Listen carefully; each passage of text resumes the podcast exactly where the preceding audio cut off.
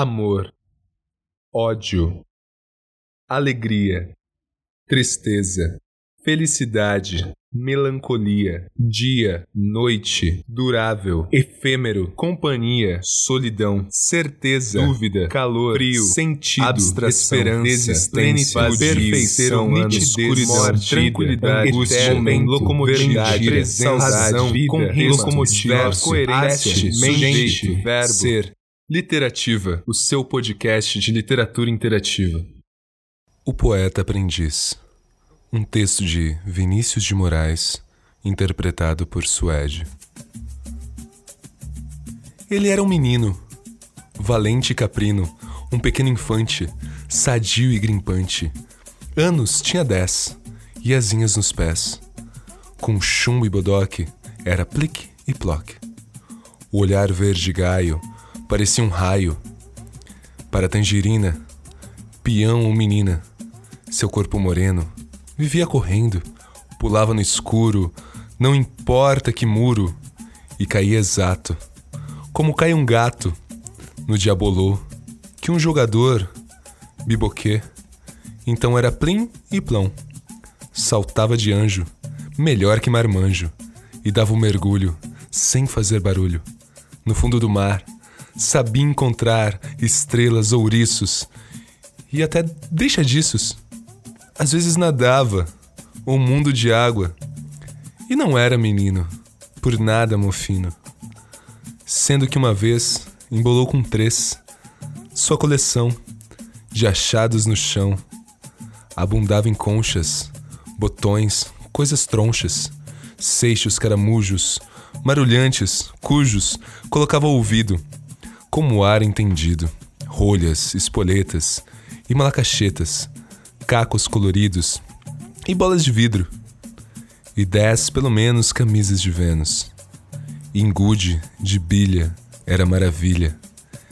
Em bola de meia, jogando de meia, direita ou de ponta. Passava da conta, de tanto driblar. Amava, era amar. Amava sua ama, nos jogos de cama.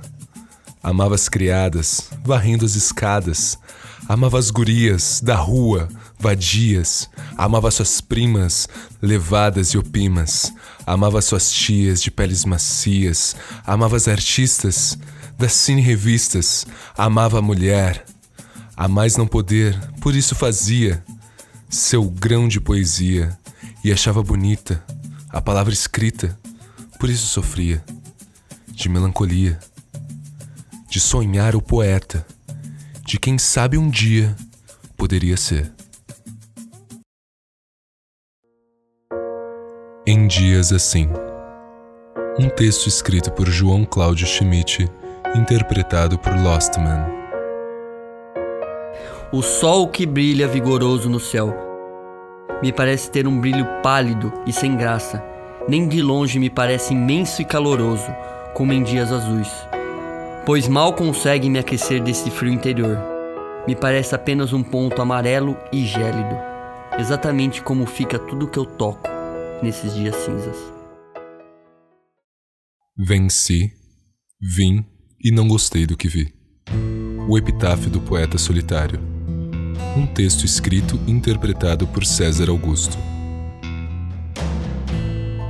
Eu confesso, sinto uma atração pela morte embora no nosso primeiro encontro eu não tenha tido lá muita sorte.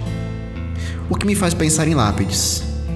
Nunca entendi direito porque a data de nascimento é simbolizada com uma estrela e a partida cravada com uma cruz, como se o fim da vida fosse uma espécie de perda ou derrota. Para mim, a morte denota a vitória, ou, digamos assim, liberdade. O fim dessa maldita história de convivência em sociedade. Um adeus a essa falida humanidade.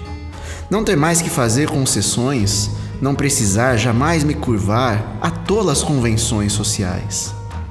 Abraços, apertos de mão, Natal, Dia dos Pais, emprego, salário, patrão e muito mais.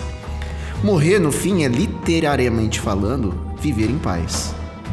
Portanto, na minha lápide, coloquem duas estrelas no ano da minha despedida como a conquista de um time de futebol imortalizada no brasão. o fim de uma longa espera, a quebra de um tabu, uma série de derrotas finalmente enterradas. Nunca mais ouvir o grito de gol, somente o silêncio das arquibancadas. Quando as pessoas se tornam passado. Um texto escrito por Daniel Bovolento, interpretado por Rafael Tanicho. Sempre defendi a ideia de que a distância era um conceito trapaceiro, porque nos fazia acreditar que não seria o suficiente para atrapalhar nenhum tipo de laço afetivo que criamos com alguém. O tempo foi passando e percebi que as coisas não são bem assim, que a distância importa e que é necessário um certo esforço para fazer com que ela não abale tanto assim as nossas relações com outras pessoas. Vi amigos sumindo. Me vi sumir também.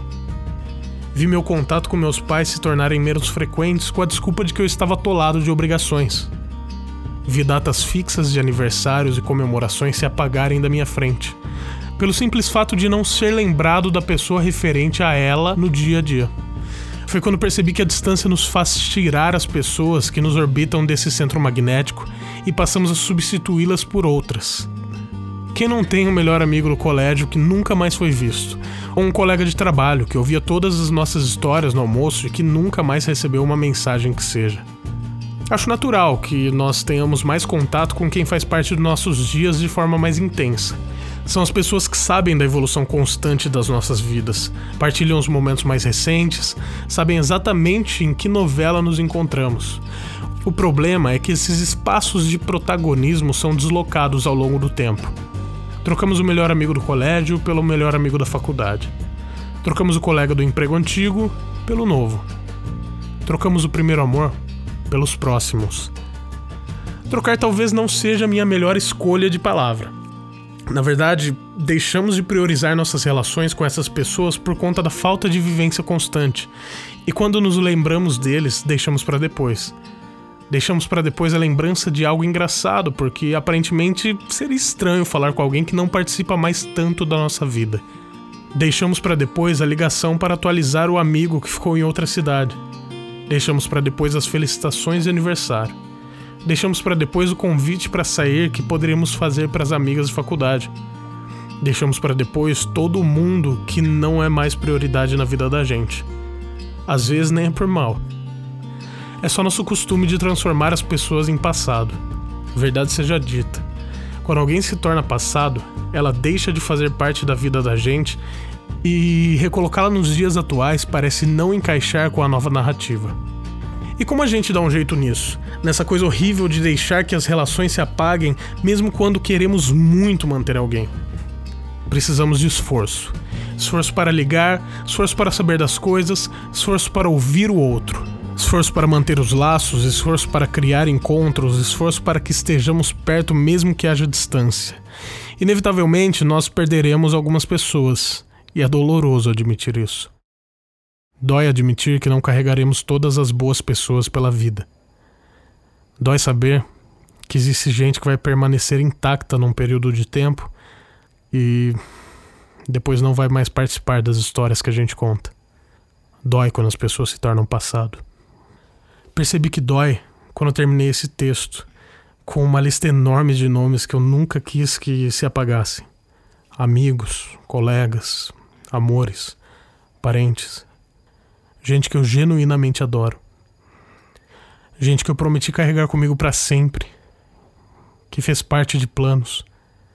Gente que não merece que eu os deixe para depois.